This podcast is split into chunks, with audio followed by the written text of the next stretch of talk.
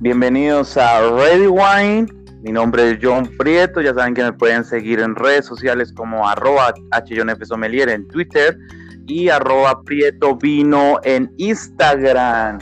Pues hoy vamos a hacer una pequeña cápsula de lo que es eh, la barrilería de vino. El vino, cuando ustedes están elaborando vino, de tipos como Jerez, Porto, etcétera, van a quedar como algunos tipos de, barril que, las casas o bodegas de vinos eh, venden a países como Escocia, inclusive venden a países como en el centro, en Centroamérica, como el Caribe, para elaboraciones de destilados. Y pues el día de hoy, tarde o noche, en el momento que nos estén escuchando este, este, que este podcast, mm, nos van a escuchar y estoy invitando a alguien muy especial que se llama Andrés Sánchez, es un experto en destilados, spirits. Y Andrés, ¿cómo vas? Bienvenido. Hola John, ¿cómo va todo?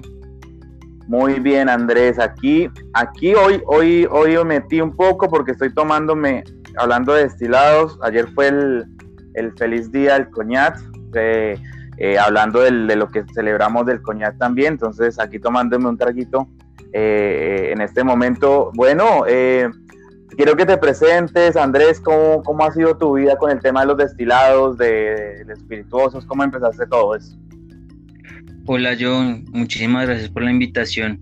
Bueno, ante todo, pues eh, mi nombre es Andrés Sánchez, eh, llevo siete años estudiando básicamente lo que conlleva el mundo del whisky y su ciencia detrás de, de toda su elaboración, ya que es algo muy detallado y he trabajado con diferentes marcas eh, y con diferentes compañías. Eh, también he sido profesor de universidad y, pues soy el fundador de la Whisky Mal Colombia, siendo así resumido. Ay, buenísimo, no, mejor dicho, tu experiencia con, grata para lo que, lo que nos lleva hoy con este podcast. Bueno, Andrés, eh, queríamos preguntar para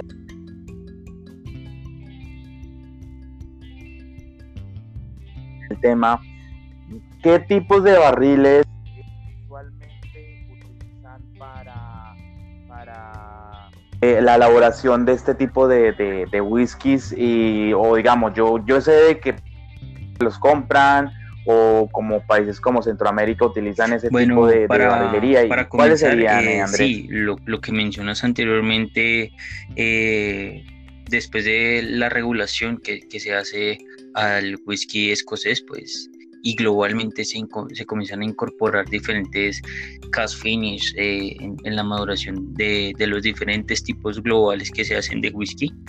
Como por ejemplo en Escocia podemos encontrar eh, finish de, de, de, vino como los son Glenmorangie con su línea Quinta Roban que termina en barricas de, que antes han contenido un oporto, su, su nectardo que antes ha tenido un, barricas que antes que contienen anteriormente Soter y así diferentes destilerías de marcas conocidas como Balvening, como Macallan, como Aberfeldy, como Glenlivet que, que utilizan este, este paso anterior por vino para resaltar diferentes sabores y aromas para complementar la maduración anterior, que también le da un paso bueno.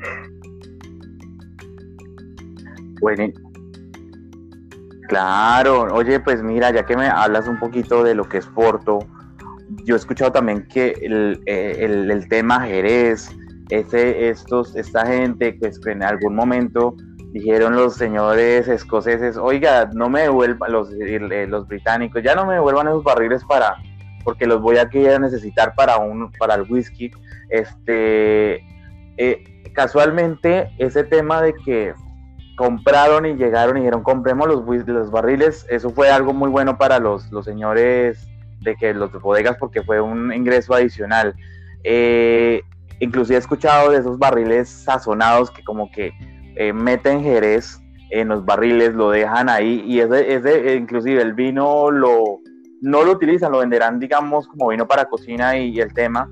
Sazonan esos barriles y se los venden a los escoceses, es bastante interesante.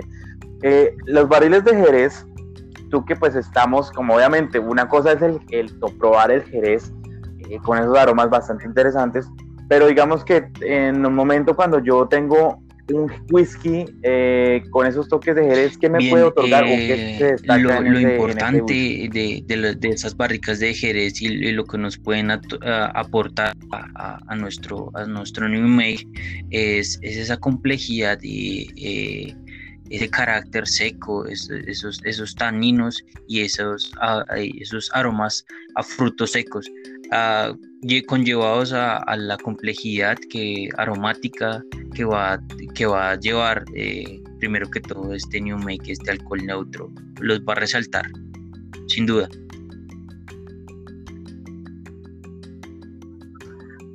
Ah, buenísimo.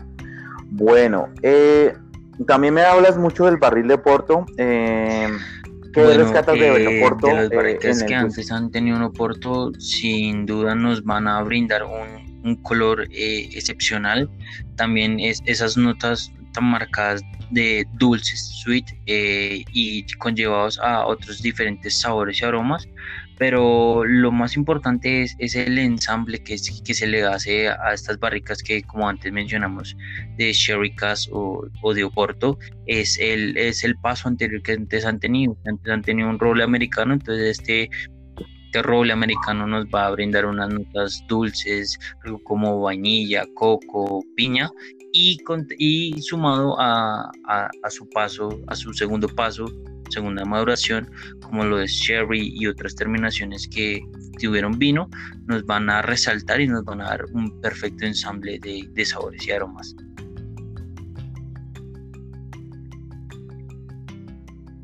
Buenísimo, Andrés. Ah, bueno, aquí algo interesante es que me hablas de la maduración. Quisiera que me comentaras en sí, digamos, para el, el personaje que va a pie en Latinoamérica, en España, donde nos estén escuchando, que va a pie y dicen, ¿qué es maduración para eh, qué es maduración en un whisky? Eh, obviamente con, los, con la barrilería. Eh, eso para que tú me, me, cuentes y si quieres resaltar algún tipo de final, que eso es lo que tú me estás diciendo, que como que toman el whisky, finalizan en ese tipo de barril. Voy a intentarlo resumir en, en dos minutos o en un minuto y medio.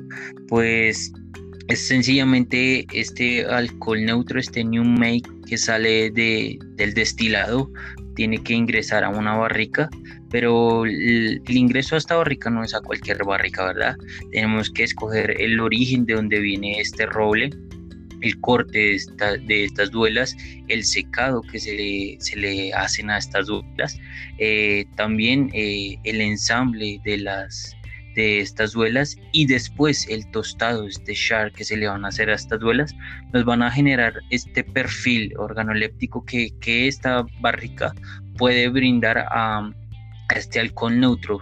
Eh, sin lugar a duda, eh, ellos dos, este New Make y esta barrica, tienen que hacer un perfecto ensamble, ya que eh, globalmente, y los expertos lo mencionan, que la barrica nos puede aportar entre un 60 y un 70% de sabores y aromas entre un barril. Entonces, todos los procesos para la elaboración de, la barrica, sin lugar a dudas, son factores importantes.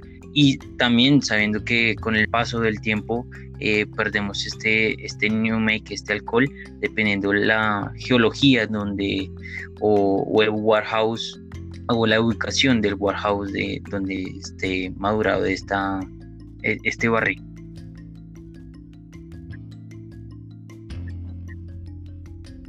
Bueno, aquí algo interesante también, tú me hablaste algo de, como dicen, detrás de cámaras, mm, algo de eh, misionaria. Lo has mencionado, Es, el roble de misionara, este roble ha, dado mucho de qué hablar, es un, un japonés em, que no sea un poco torcido, algo ladeado, sin lugar a dudas es un roble muy poroso. Eh, encontramos algunos, algunos terminados en whisky de roble misionara pero globalmente no es, no es tan, tan conocido, pero sin lugar a duda este, este roble nos va a aportar algunos sabores y, aromas totalmente diferentes y los whiskies que podemos encontrar son algo costosos por, por su porosidad de este roble y porque vamos a perder más porcentaje de whisky en este.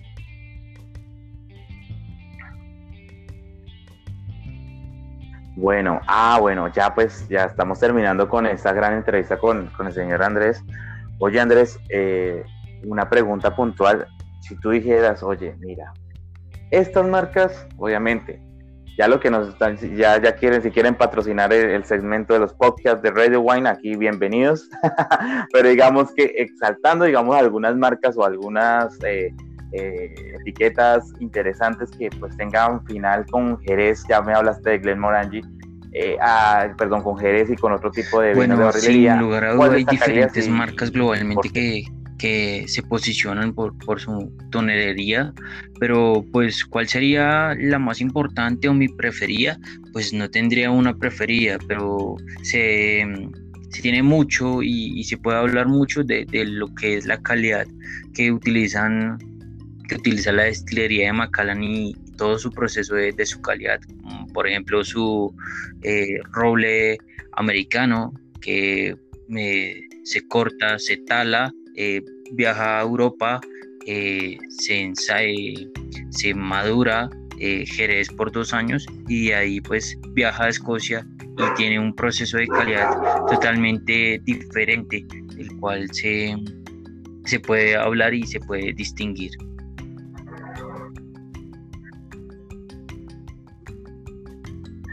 Súper, no, qué chévere, sí, yo sé que la Casa Macaran, eh, inclusive ellos son los pocos que se dan el lujo de decir, oiga, no le estoy agregando caramelo a mi whisky, sino el color es netamente natural. También destacando acá, eh, nos aparece Dalmore, que es eh, una, una destilería en Escocia que utiliza, y dicho por ellos, y dicho por la casa en el sur de España, que es la famosa casa González Vías con el famoso Jerez Tío Pepe, que es muy conocido para la coctelería y para el tomar solito como un buen aperitivo. Que, bueno, Andrés, quiero que me hagas un grande favor y, agradezco de verdad tu tiempo y por haber estado en nuestro podcast de Radio Wine. Eh, ya saben que nos van a encontrar en lo que son plataformas como Spotify, Google Podcast, eh, algunas más por ahí. Eh, Andrés, regalaros por favor tus redes sociales, por favor, para que te sigan y cualquier cosa, alguna pregunta sobre whisky. Encontrar como ADR Sánchez, eh, también en Facebook como Andrés Sánchez y en Instagram también eh, por arroba eh, whiskymal.colombia, son las redes más, más conocidas.